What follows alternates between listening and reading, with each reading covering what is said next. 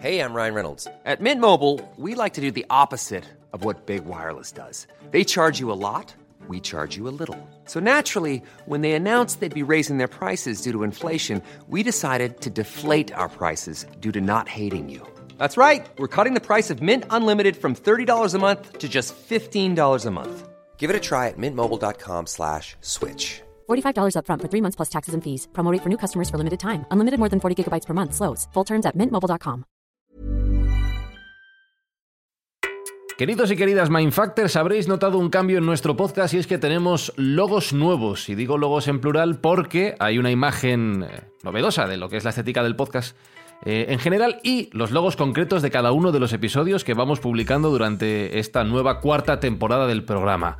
No tenemos a una persona pintando, sino que Sergio, ¿nos puedes explicar cómo hemos llegado a esto?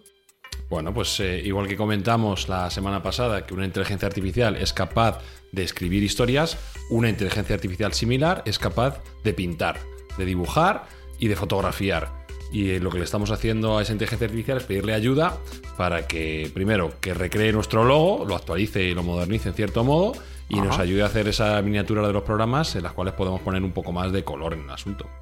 Lo ves, Espinosa, este es el comienzo de la sustitución de los humanos en Mindfax. No, no, es que eh, yo no me lo creía hasta que Sergio nos empezó a pasar ejemplos. Bueno, o sea, la reestructuración del logo de Mindfast es acojonante. O sea, eso es loquísimo. Y los ejemplos eh, que nos ha ido mandando de, de cosas que iba haciendo la inteligencia artificial esta es, es- es muy fuerte. Es muy fuerte, tío. Muy Tú, fuerte. tú, Jesús, estás a salvo porque para que respondan por ti y cuenten la historia que cuentan faltan bastante, pero vete remojando las barbas porque nos van a sustituir. Ya sé. Remojadas están desde hace tiempo, ¿eh? Lo veo venir. Pues, pues nada, queridos Mindfactors, bienvenidos a esta nueva edición del programa con logos nuevos y, y en, en un rato a lo mejor con locutores también. ¿no? Buscamos los límites de la ciencia, el futuro de la tecnología, el alcance de la mente humana. Esto es Mindfacts. Bienvenidos a Mindfax, donde cada semana buscamos los límites de la ciencia, de la tecnología y de las cosas que se pueden hacer con los cacharritos. Madre mía, que ya pintan y todo, qué barbaridad. Qué locura, Alberto Espinosa, qué logo más chulo tenemos ahora. Sí, tío, la verdad es que mola un montón. O sea, mola un montón. Ya sabéis que yo soy un poco reticente a, a, a, bueno, las inteligencias artificiales, etc. Pero tengo que reconocer que es para quitarse el sombrero lo que ha hecho el bicho este. Y qué imágenes tan chulas de los episodios, Jesús Callejo. Ya vamos a primera división, ¿eh? Es una locura. Sí, sí, sí. Además, bueno, ya sabéis que muchas veces la imagen eh, expresa mucho mejor que mil palabras el concepto que uno quiere transmitir. Y en este caso, yo creo que el logo en concreto, pues transmite el alma de lo que se pretende aquí cada semana en Mindfacts. Estaba pensando, Sergio, que mejor que sea el logo el que transmita el alma de lo que hacemos, porque como tenga que ser nuestras fotos, vamos fastidiados. Menos mal que nos dedicamos a la Sí, radio. la verdad que, bueno, siempre podemos pasar las fotos por la propia inteligencia artificial y pedirle que nos las mejore un poco. Ponme guapo. también. claro. Pero no me quiero. No me quiero dejar de, no quiero dejar de comentar que nos queda bien poco para ser sustituidos, porque hay una tendencia que luego comentaremos en la inteligencia artificial que se llama speech to speech, que lo que va a hacer es que sobremos totalmente. Hasta, hasta nuestras propias voces van a ser clonadas. Lo que no vamos a dejar de hacer, porque las máquinas no sé si se van a encargar, es ayudar a la gente que realmente necesita que se le eche un cable, pues por ejemplo ahora cuando se van acercando las épocas navideñas. Eso, Sergio, lo cumplimos, ¿no? Lo mantenemos. Sí, no se lo encargamos a una tradición. IA. No, no, es una tradición muy humana que no, de momento que sepamos, no ha llevado a cabo ninguna máquina, que es ayudar a los niños que tienen dificultades para conseguir sus juguetes en Reyes y, y en Papá Noel. Y nosotros escribimos una carta por ellos para que les lleguen, claro que sí. Pues hoy en Mindfax hablamos de arte, de inteligencia artificial. Lo metemos todo en una coctelera y nos sale un programa titulado Artistas sobrehumanos. Hey, I'm Ryan Reynolds. Recently, I asked Mint Mobile's legal team if big wireless companies are allowed to raise prices due to inflation. They said yes. And then when I asked if raising prices technically violates those onerous two year contracts, they said, What the f are you talking about, you insane Hollywood ass? So to recap, we're cutting the price of Mint Unlimited from $30 a month to just $15 a month. Give it a try at mintmobile.com slash switch. $45 upfront for three months plus taxes and fees. Promo rate for new customers for limited time. Unlimited more than 40 gigabytes per month. Slows. Full terms at mintmobile.com.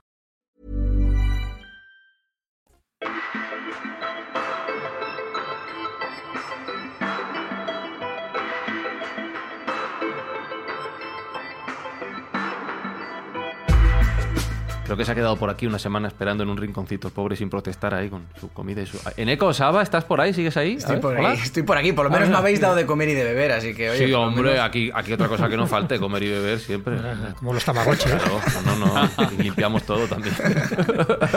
Muchas gracias por Eh, invitarme de nuevo. Estoy Eh, encantado de estar aquí.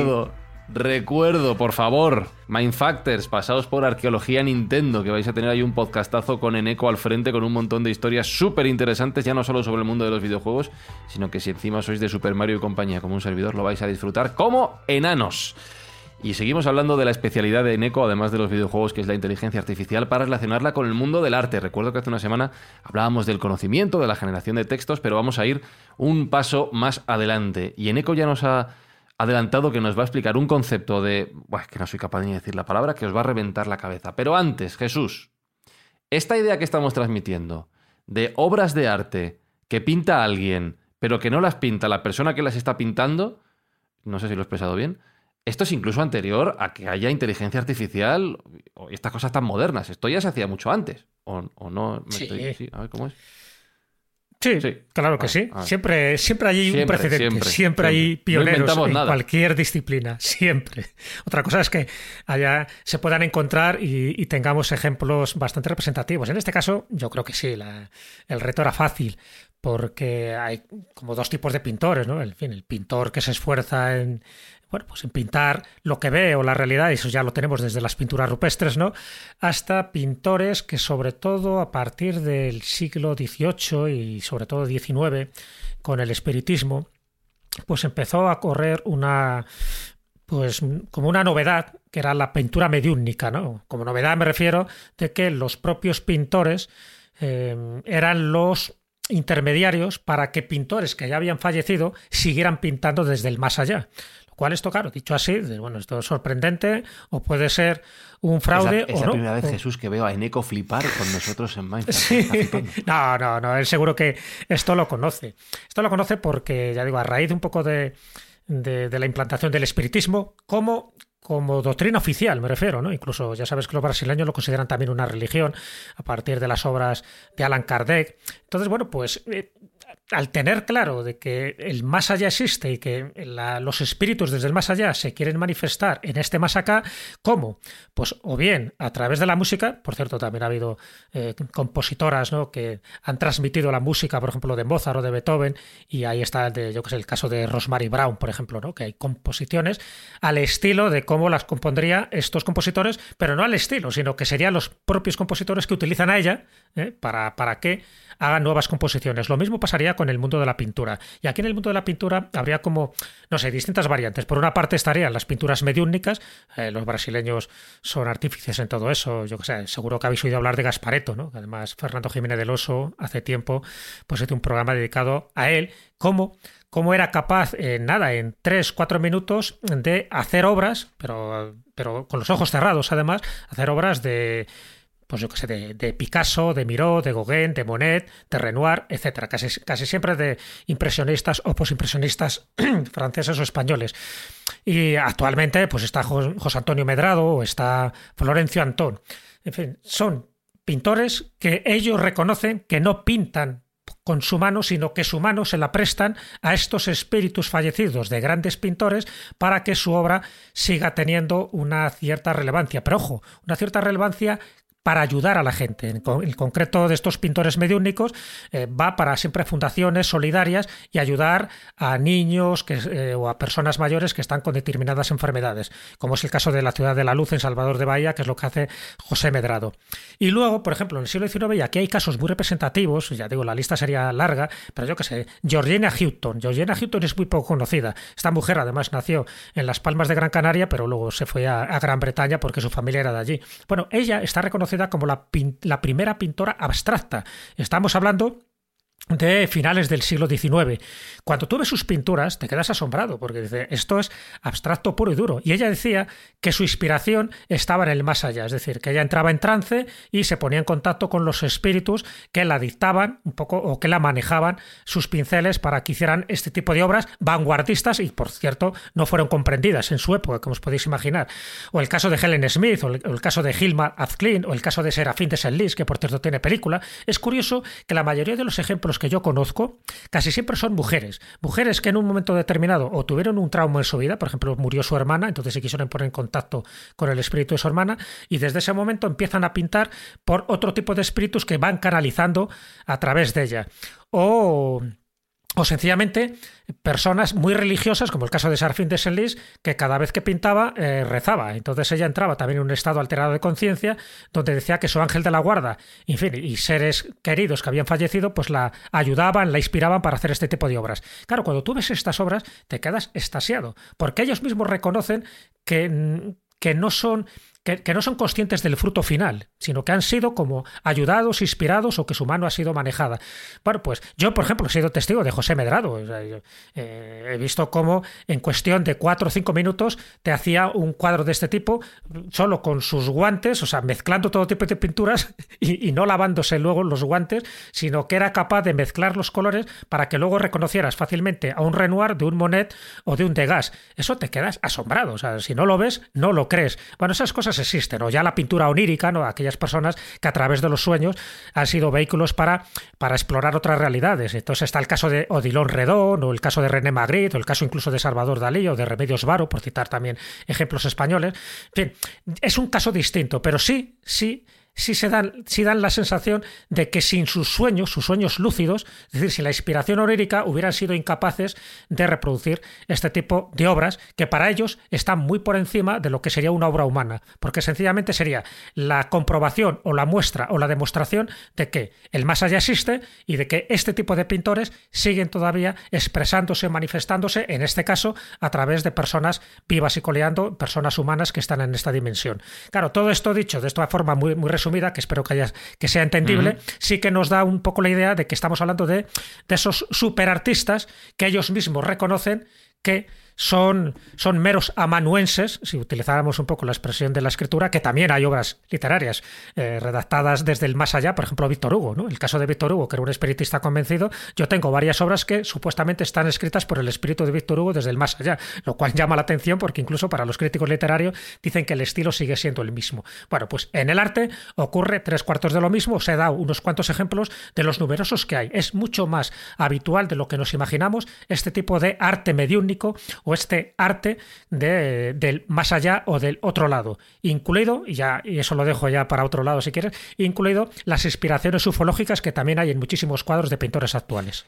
Esto, por conectarlo también con el tema de la IA, me, recuerda un poco el proceso mecánico de, esto que has contado a lo que ya anticipamos hace siete días de cómo funcionan los generadores de estos contenidos. Es decir, hay un conocimiento previo que alguien acumula y canaliza y es un mero ejecutor de un una nueva obra generada mediante esos eh, conocimientos que ya se habían registrado. No sé, en ECO si cuando hablamos de arte e inteligencia artificial volvemos a la misma idea que transmitíamos con GP3 y la acumulación de textos para luego generar otros nuevos. ¿Funciona de la misma manera? Porque ya metemos la creatividad por medio de una manera mucho más amplia. Sí, yo creo que lo que ha estado comentando Jesús era pues eh, redes neuronales generativas, pero antaño, o bueno, también en la actualidad, ¿no? El hecho de que, claro, tú tienes eh, unas obras y quieres generar unas que se parezcan a ellas, pero claro, tienes un árbitro como que intenta eh, oponerse a ellas o, o, bueno, o reconocerlas, ¿no?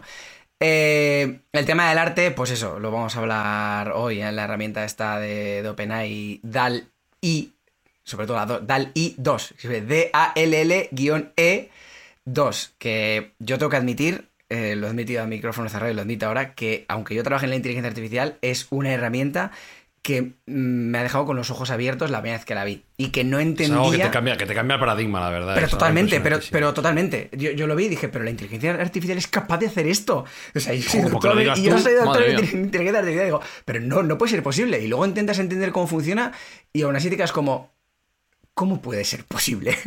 Es que es impresionante, es impresionante. Has hablado de redes neuronales generativas, pero ¿cuál era el palabra que nos has dicho a micrófono cerrado? Y con esto vamos a terminar la primera parte para que la gente le golpee en las neuronas este concepto. Bueno, uno de los componentes es una red contrastiva.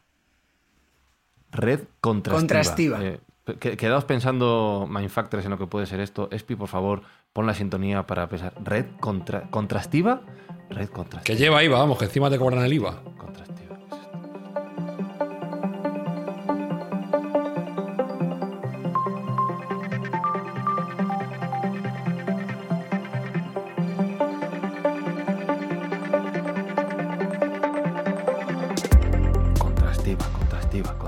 Pero antes de responder a esa pregunta, Sergio, ¿qué es esto de Dalí? Eh, que habéis, aparte del Bueno, pintor, supongo. Pues eh, Dalí es una herramienta también de la misma empresa, OpenAI, que recordemos que fue una fundación no de lucro originariamente, que fue fundada por Elon Musk y Sam Altman de Y Combinator, eh, con el objetivo de democratizar la inteligencia artificial y hacer así que sea difícil o más difícil que alguien pueda aprovecharse de ese conocimiento, porque al estar muy repartido, pues es más sencillo que tenga un buen uso.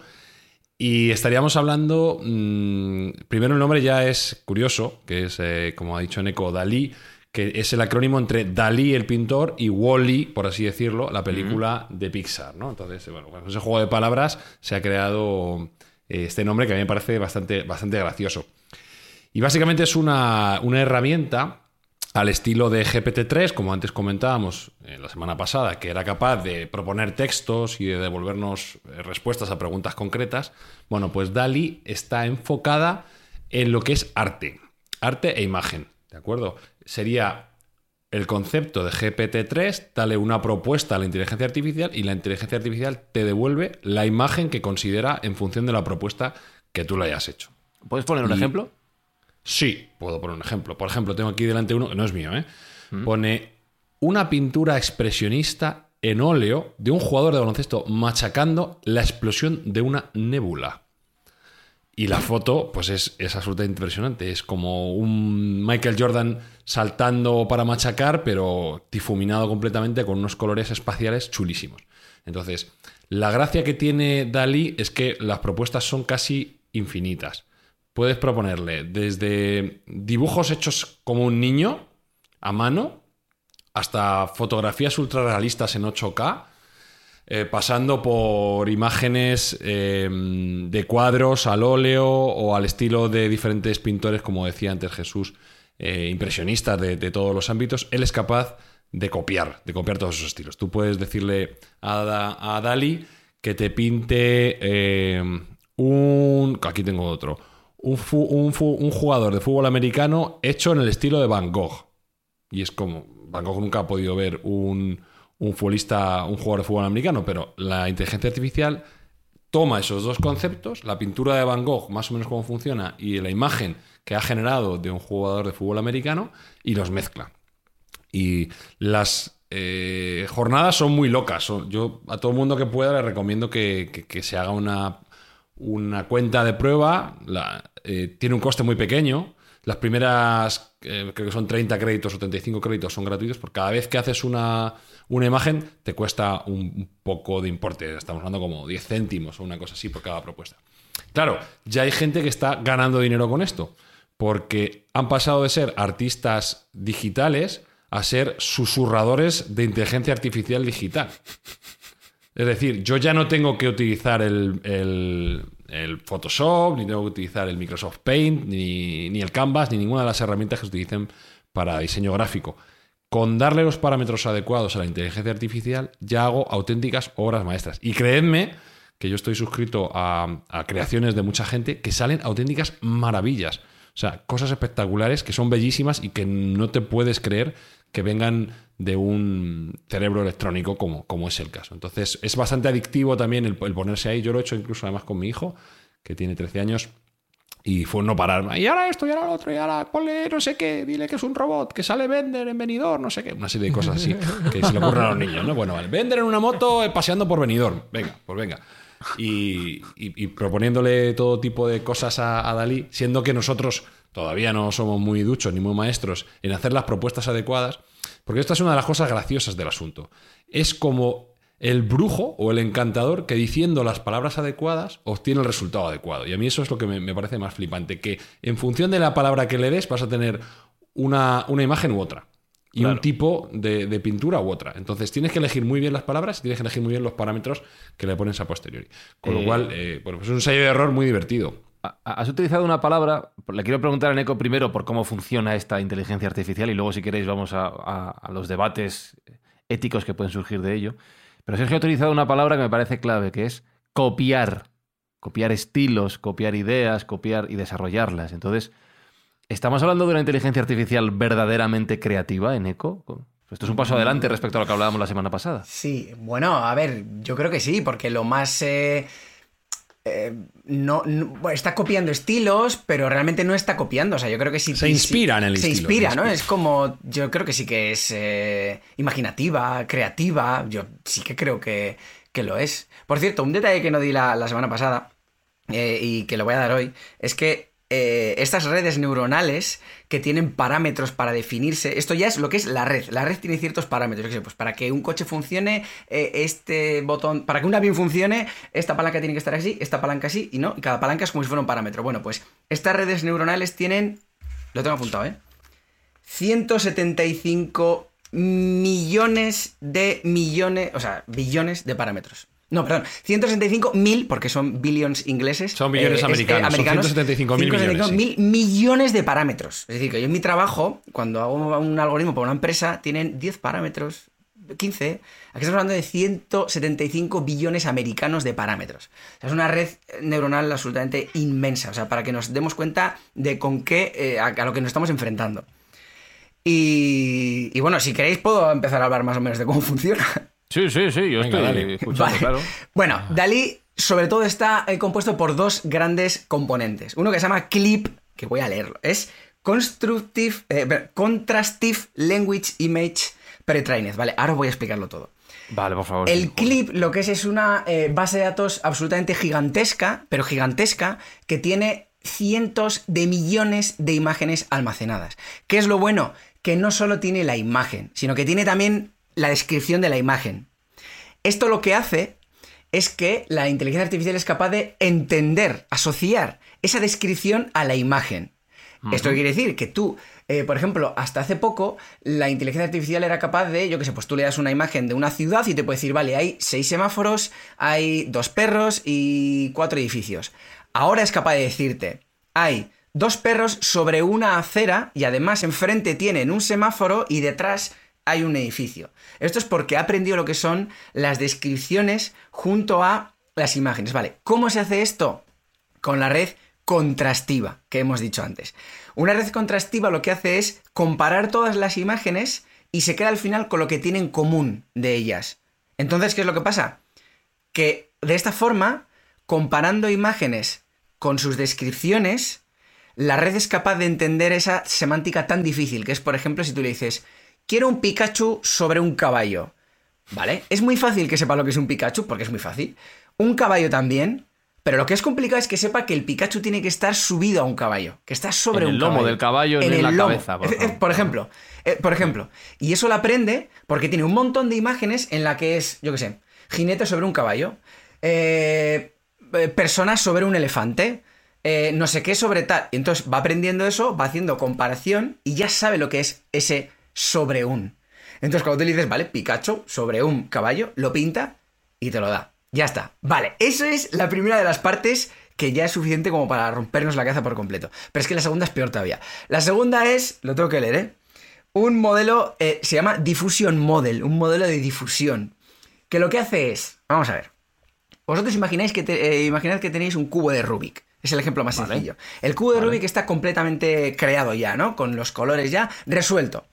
Y empiezas a eh, desresolverlo. Empiezas a hacer como a mm, desordenarlo Aliarlo. otra vez. Aliarlo, Sí, sí. Pi, pi, pi, pi, pi, pi. Y luego tú al final lo que tienes es un amasijo de colores dentro de un cubo que puede llegar a ser un cubo de Rubik. ¿Tú sabrías otra vez volver a hacer el cubo de Rubik? Bueno, si supieras cuáles son tus las órdenes que has estado haciendo, los movimientos, podrías llegar a construir otra vez el cubo de Rubik. Ahora imaginaos esto con una foto de un perro, por ejemplo. Yo tengo una foto de un perro, que son al final muchísimos píxeles.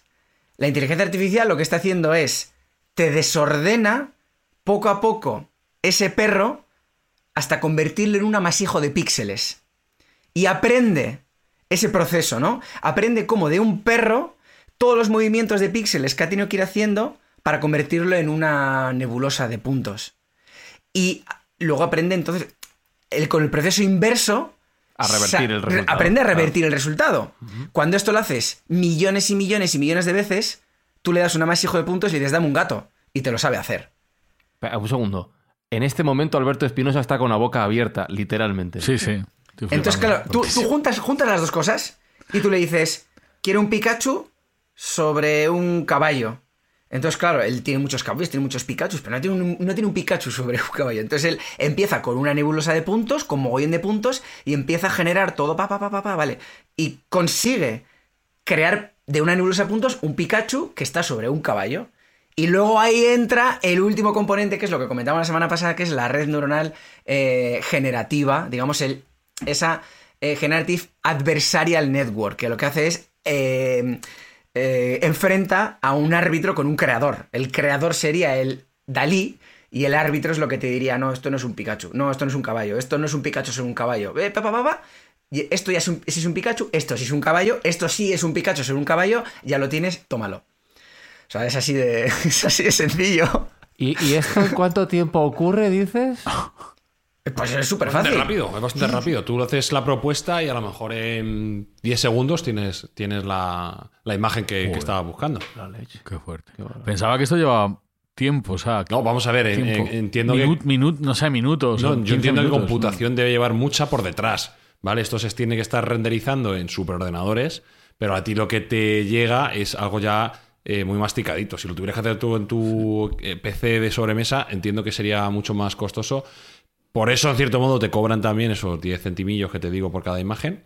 eh, por el uso que están dando de plataformas de terceros, que imagino que será pues, de Amazon o de Google, no sé Sí, quién sí, será es así. la plataforma que esté por detrás. Sí, estás accediendo a un servicio web que está en otro servidor que será un supercomputador tremendo. Lo que sí cuesta muchísimo tiempo y es entrenar la red. O sea, que la red sepa de una nebulosa de puntos hacer un Pikachu, eso le cuesta mucho aprender a hacerlo. Luego ya cuando tú le das una nebulosa que te genere el Pikachu, no cuesta tanto. Aún así Aquí lo que me parece interesante también es que, eh, además, en teoría, no existe un Pikachu único. O sea, si tú le pides un Pikachu, no te va a dar siempre el mismo. No tiene guardada la imagen de un Pikachu. No, él va a crear la imagen de un Pikachu. O sea, es como si el mundo de la caverna de Platón se cristaliza en una inteligencia artificial y es capaz de crear un Pikachu único en cada, cada vez de las ocasiones que tú se lo solicitas. No es una foto que tiene prerenderizada y te la muestra, ¿no? Sino que él crea el Pikachu. Eso es lo interesante. Sí, porque al final todo, la gran mayoría de modelos de inteligencia artificial son estocásticos, son aleatorios. Eh, entonces aquí también está la, aleatoriedad. Eh, seguramente empiece con un conjunto aleatorio de, de puntos y por eso cada vez genera Pikachus diferentes. Incluso con el mismo, seguramente si tú le das el mismo, la misma entrada, seguramente los Pikachus sean algo diferentes de una Sí. ejecución a otra. Sí, sí. Porque De no hecho, son puedes- modelos eh, deterministas, no es uno más uno dos, sino que tiene, todo Tiene ese además un parámetro que tú le puedes modificar que es la aleatoriedad que quieres en la imagen. Cuanto más aleatorio, más loca es la imagen y menos, más sorprendente puede ser el resultado. Y es un parámetro que tú le puedes subir o bajar. Oye, Neko, esto me está recordando algo que tiene que ver también con el programa anterior, ¿no? cuando hablamos de esa superinteligencia y tiene que ver con lo que estamos diciendo ahora. No sé si has oído hablar del proyecto Conciencia Global, que tiene que ver con la Universidad de Princeton. Lo cuento un poco por encima porque ya te me ha venido un poco a la cabeza y cuando has hablado de la red neuronal es algo parecido. Es decir, estamos hablando de un proyecto de esta Universidad de Princeton de Estados Unidos, ya desde el 98 se puso en marcha y básicamente, básicamente consiste en que eh, en distintos lugares del mundo, creo que habrá unos 60, 70 ordenadores por ahí repartidos, los que llaman EGs, eh, con dos Gs, pues mm, tienen un hardware específico y un software que lo que hace es, mm, ¿cómo te diría? Es intentar comprobar que hay una red neuronal de conciencia colectiva que se puede alterar en momentos muy determinados cuando hay conflictos, ¿sabes?, que generan un trauma a nivel universal. Yo que sé, por ejemplo, el 11S, el 11M o el tsunami de Japón, ¿no? Entonces, eh, continuamente este software está emitiendo eh, números aleatorios. Números aleatorios me refiero a números binarios, el 0 y el 1, aleatorios, en secuencias de 20, ¿no? Y justo cuando va a ocurrir, porque esto es predictivo, justo cuando va a ocurrir algún acontecimiento que va a crear una especie de, de trauma general en una gran parte de la población, esa secuencia se ordena y ya no es tan aleatoria, sino que tiene un número concreto de, de secuencia. Claro, eso llama mucho la atención, porque eso quiere decir que el pensamiento colectivo de muchas personas en este caso aplicado a esa, esa conciencia global, es capaz de predecir de una forma, no sé, si inconsciente o cómo, es capaz de predecir a través de esa ordenación que ya no es tan aleatoria de ceros y unos, ¿sabes? Que ya no es al azar, sino de predecir que algo va a ocurrir, sencillamente porque se altera este tipo de, mecanismos. Es decir, es como si la mente humana generara un tipo de energía que se extiende más allá de nuestro propio cerebro y que puede ser y que es capaz de interactuar con este tipo de máquinas que aparentemente no tienen que, que interactuar con la conciencia humana. No sé si has oído hablar de eso, ¿no? De esa nosfera, en fin, de esa evolución un poco del conocimiento humano, que me llama la atención porque es juntar un poco la tecnología junto con la conciencia global, donde tú puedes, bueno, pues eso, predecir acontecimientos de, de, una manera, eh, en este caso, objetiva, porque es el propio ordenador el que te está ordenando esas secuencias de, de 20 dígitos de ceros y unos. A mí me llamó la atención cuando esto yo me enteré porque dije, bueno, en, en definitiva, estamos hablando de, de una tecnología aplicada ¿no? a la conciencia humana y un poco demostrativo de que somos capaces, no solo un individuo, sino muchos individuos, de alterar un proceso aleatorio de, de un software que está emitiendo números continuamente, pero de una forma al azar. No sé, si no lo conocéis, leer un poco lo del proyecto Conciencia global, global, porque me llamó la atención. No, no sé si tú, Sergio, habías oído no, hablar la verdad de, que no, de este pero sistema. Siempre aprendo Yo tampoco, montón, qué bueno. o sea, que lo miraré con Sí, sí. cariño. Qué bueno. No, no, no, no. Bueno, ya te digo que, que, que tiene un poco que ver con los dos aspectos que estamos comentando, ¿no? O sea, un poco con la maquinaria y con la parte tecnológica y con la parte objetiva y que en este caso con lo subjetivo que representa el ser humano y en concreto con una conciencia que, con un tipo de energía cerebral que somos capaces de emitir y que somos, ya te digo, capaces de interactuar y de alterar estas secuencias numéricas.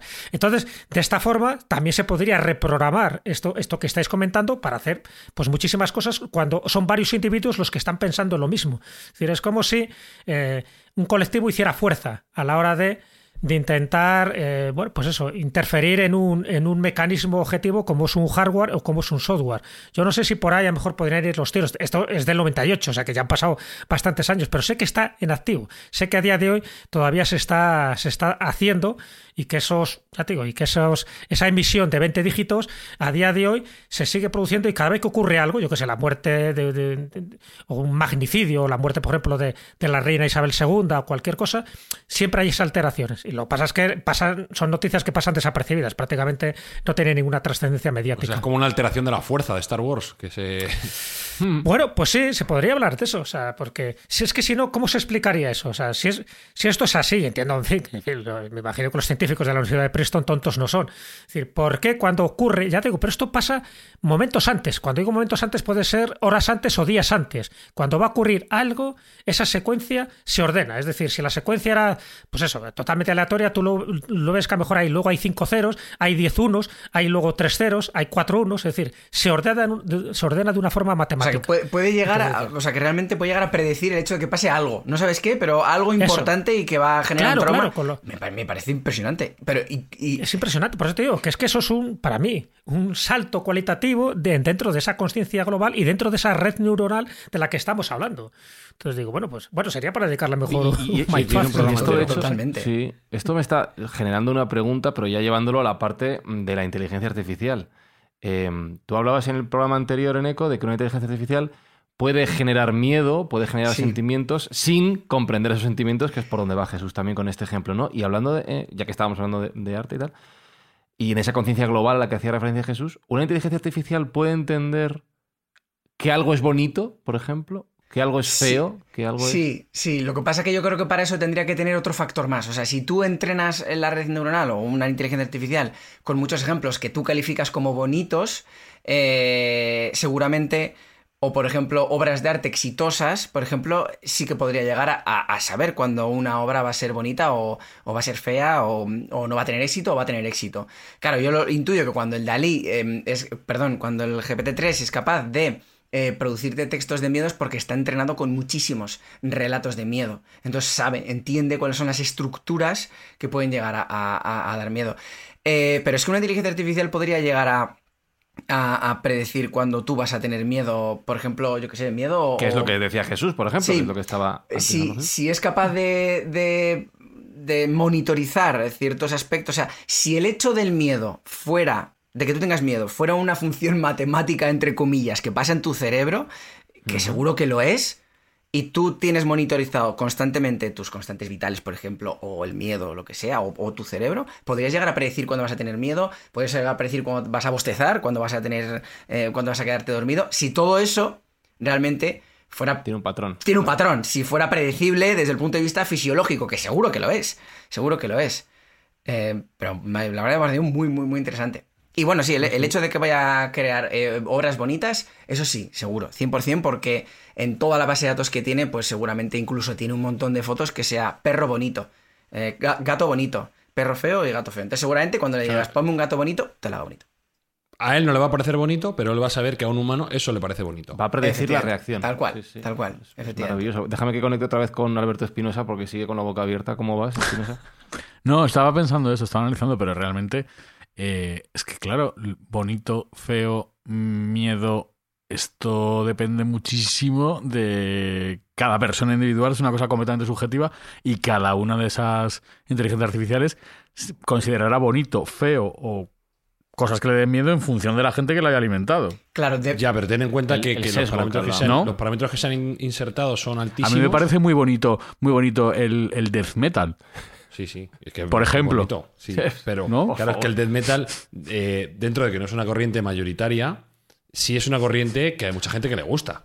Entonces, eh, no va a ser. Si tú le. Hombre, vamos a si ver, tú a una mucha gente no, le o sea, dices, dame una canción mucha, mucha bonita. no. Claro, Una mira, mira, una esto, les eh, gusta. no, no, esto me genera una pregunta, claro, en eco. Si Claro. vamos a volumen de fans o de reproducciones o de repeticiones en internet, reggaetón es más bonito que death metal. Claro. Entonces la hemos Claro. liado, porque aquí se nos ponen estos hasta arriba. Ponme una canción, ponme Depende. una canción bonita. Y me- Y, que me da.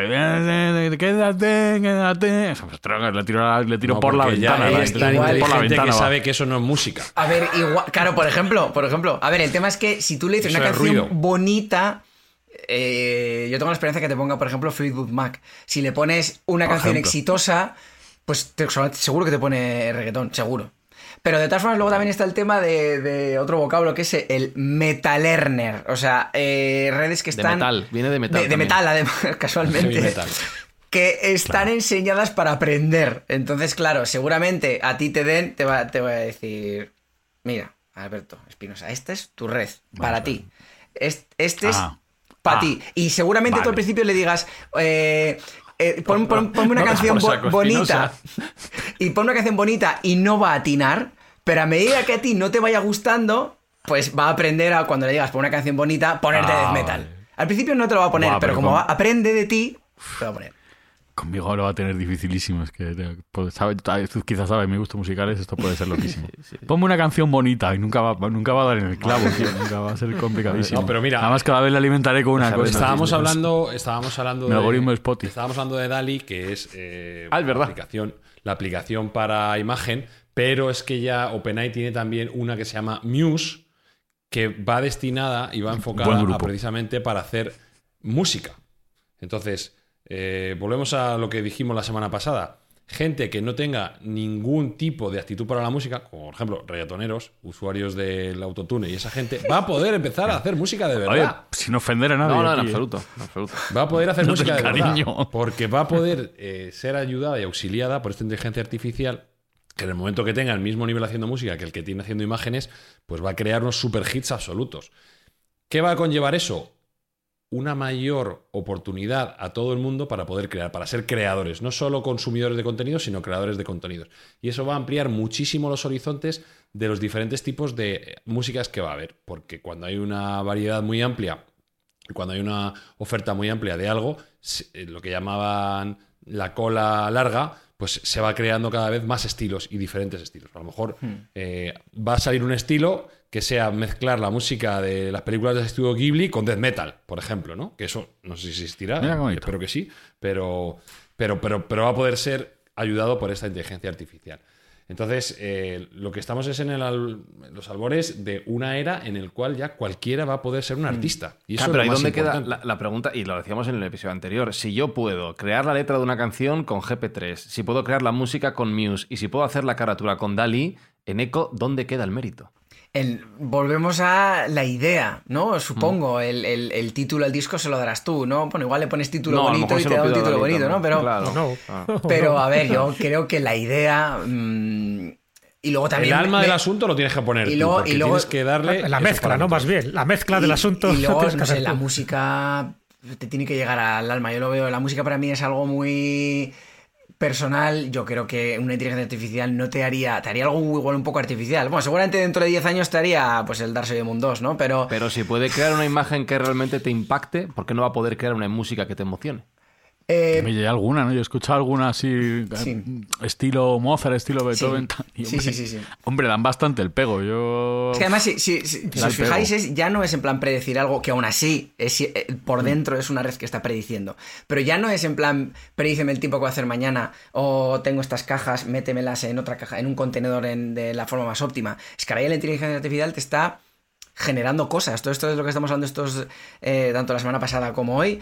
Eh, son herramientas generativas que te, te están aprendiendo y te ayudan a generar cosas. Eh, es un nuevo paradigma. Y luego otra de las cosas también muy interesantes que puede hacer Dalí es expandir, por ejemplo, un dibujo. Ahí iba yo, iba yo ahora. Yo, por ejemplo, tengo una foto y digo, expándemela.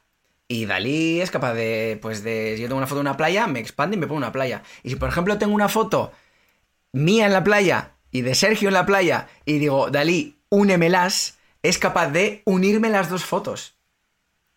Y que cree una foto única que sea Sergio y yo en la playa, aunque nunca hayamos estado en la playa juntos.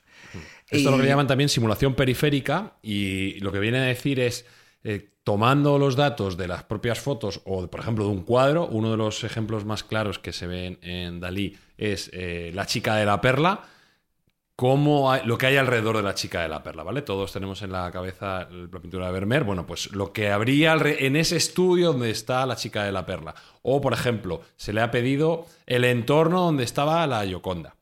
Bueno, pues él ha creado un entorno que él considera verosímil y que pudiera ser eh, al estudio de Da Vinci en aquel momento eh, en el entorno de la Gioconda. Con lo cual, bueno, pues eh, los, el límite es la imaginación. Tú puedes pedirle de todo. Imaginaos que podamos expandir grandes obras maestras, por ejemplo, del Bosco, o por ejemplo, de, podemos decir, créanos el escenario completo donde se estaban desarrollando las meninas. Pues, ¿cómo puedes hacer esa curiosidad? ¿no? ¿Cómo puede expandir ese, ese arte que se ha quedado un poco escaso, se nos ha quedado escaso de tan bueno que es y que queremos más, bueno, pues le pedimos a la inteligencia artificial que nos lo complete, ¿no? Entonces, Y, a mí me por parece que se abren, ejemplo- se abren posibilidades infinitas.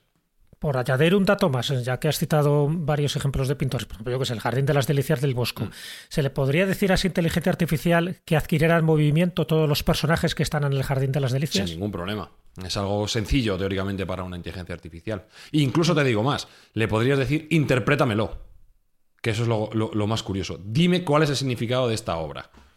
De Sí, hecho, pero eso sería una teoría más de las muchas que se establecen. Sí, pero bueno, no- pero sería una teoría basada en el conocimiento que tiene profundo de todo el Internet y que quizá tenga un pozo, no te quiero decir que sea la buena, pero que va a tener un pozo porque ha leído 300 libros del Bosco y te sabe encontrar el conocimiento en un milisegundo que a un especialista le lleva una vida.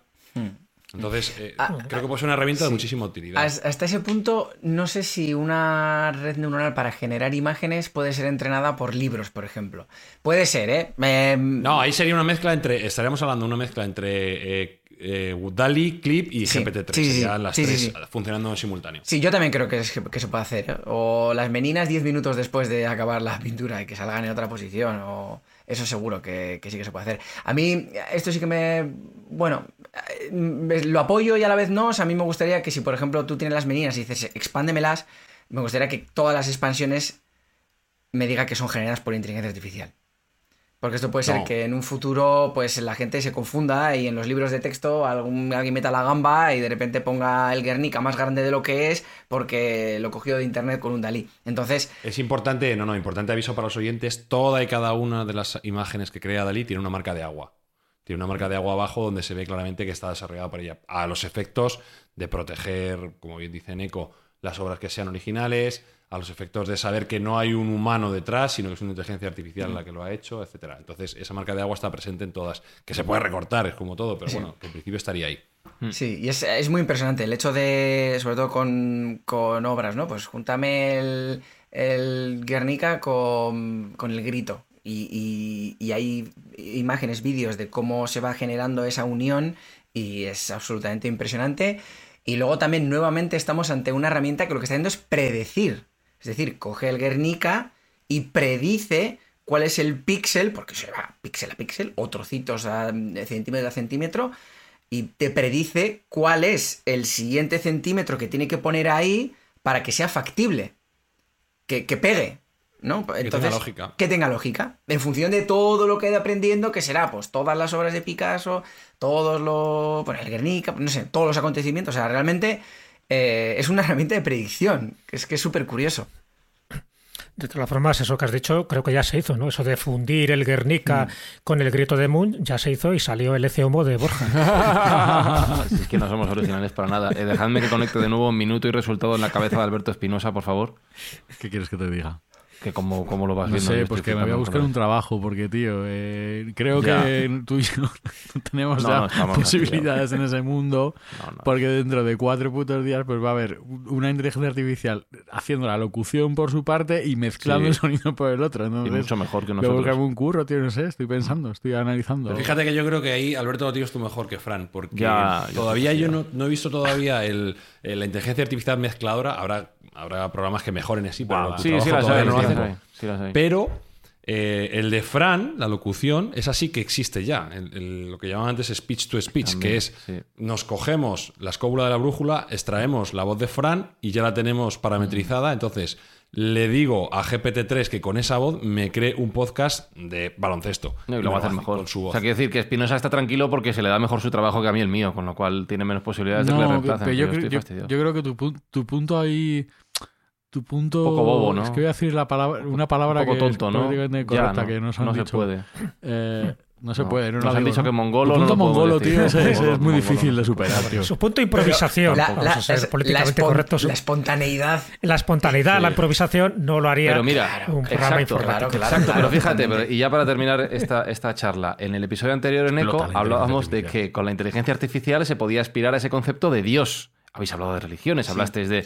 ¿eh? y aquí lo que estamos hablando es aspirar al concepto de dotar de humanidad a algo que no la tiene. Ya el, matiz es diferente. ¿Ves? Yo es que cuando entran los sentimientos en juego, mm, yo ya me, desligo, yo me bajo del barco. Yo quiero disentir de que no puede tener espontaneidad una inteligencia artificial. Hay un caso muy concreto que es estudiado, que es eh, cuando Lee Sidol, que era el gran campeón de Go del mundo, perdió contra DeepMind.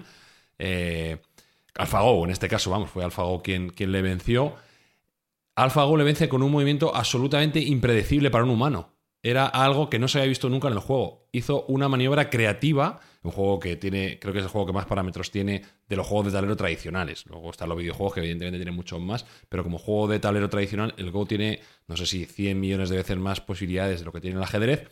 Bueno, pues el campeón del mundo, que jamás se pensó que iba a ser derrotado por una máquina, y fue derrotado siete veces consecutivas, eh, uno de los movimientos, que es el famoso, creo recordar, movimiento 34 de la partida 5, me parece que es, donde AlphaGo hace algo que deja a todo el mundo pensando o ha sido un error o ha sido una jugada maestra de la máquina. Y fue una jugada maestra de la máquina que nadie se esperaba. Pero ahí, eh, ahí tengo que, lo siento mucho, tengo que disentir porque no deja de ser una función matemática. O sea, eso pensaba yo también. Claro, o sea, yo en ese momento AlphaGo lo que, lo que, lo que dijo fue, vale, ante esta situación de la partida y ante los posibles movimientos que puede hacer mi no rival. Funciona así, AlphaGo no funciona así, no, no, no, no. En este caso no. Eh, AlphaGo lo que hizo fue ponerle un cebo al jugador. Cosa que ellos nunca habían visto. Ni, siquiera habían pensado que la máquina fuera capaz de hacerlo. La máquina había aprendido, viendo cómo jugaba su componente humano, su contrincante humano, y decidió hacer un movimiento que no estaba en su propia programación, porque él estaba aprendiendo regresivamente. Os recomiendo hay un documental acerca del asunto y bueno, es, alucinante cómo, pues, ha, cambiado el paradigma de los juegos. Ahora estamos hablando de otras cosas. De hecho, también eh, OpenAI está enseñando a jugar al Dota 2 a sus máquinas. Y bueno, ya parece ser que también ganan a los humanos, etcétera. Pero que mm, está por ver, y e, es verdad que el conocimiento general está aceptado que las máquinas no pueden ser creativas. Bueno, yo tengo mis dudas. Jo, pero es El que, que eso se ha de- quedado con la de boca abierta ex- ahora es Eneco, qué expon- bárbaro. Pero espontáneo. O sea, a ver, pero es que yo sigo pensando que, que tiene que haber una función matemática por detrás que le diga este es el, el ma- el mayor reward. Igual a futuro, el mayor premio que puedes obtener. Con lo del cebo, lo del cebo es una auténtica. eh, es una eh, jugada maestra, como has comentado. Jo, pero en, en un- en una conversación, ser espontáneo, decir un comentario que a lo mejor está refiriendo a algo que has dicho atrás y entonces es como.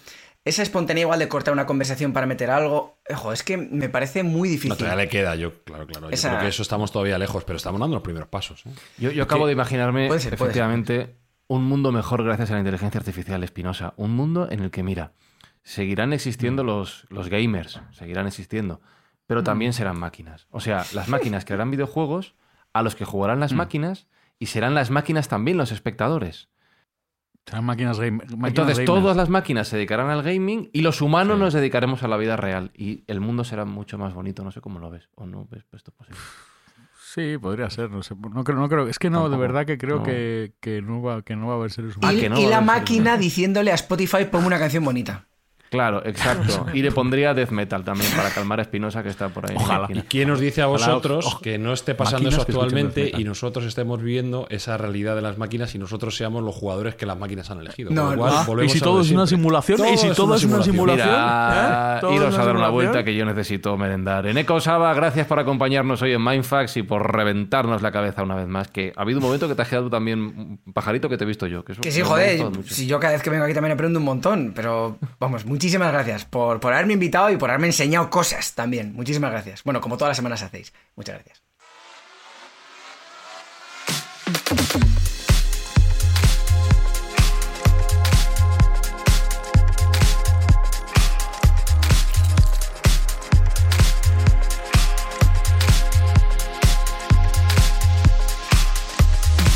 Yo creo, Jesús Callejo, que con este episodio hemos alineado los números. ¿eh? Ha habido una perturbación en la fuerza. Ha flipado en colores, como yo, seguro.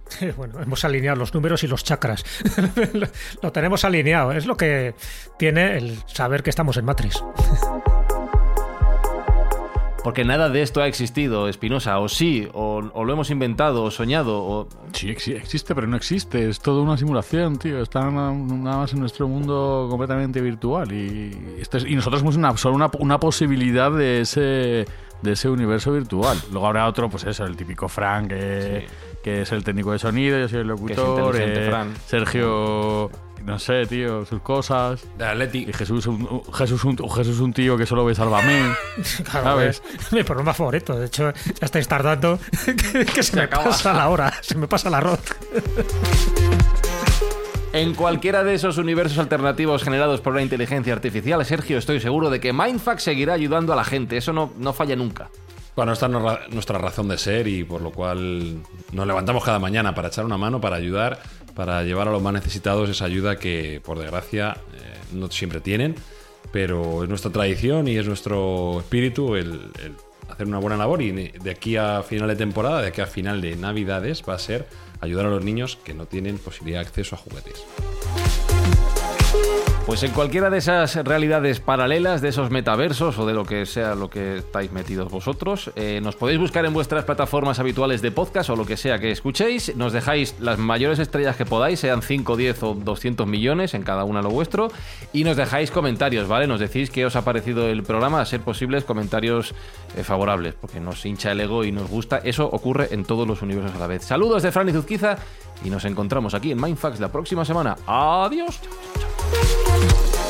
Mindfacts llega cada semana a tus oídos a través de Spotify, Apple Podcast, Evox, Google Podcast o tu aplicación favorita. Búscanos en redes sociales. Somos Mindfacts.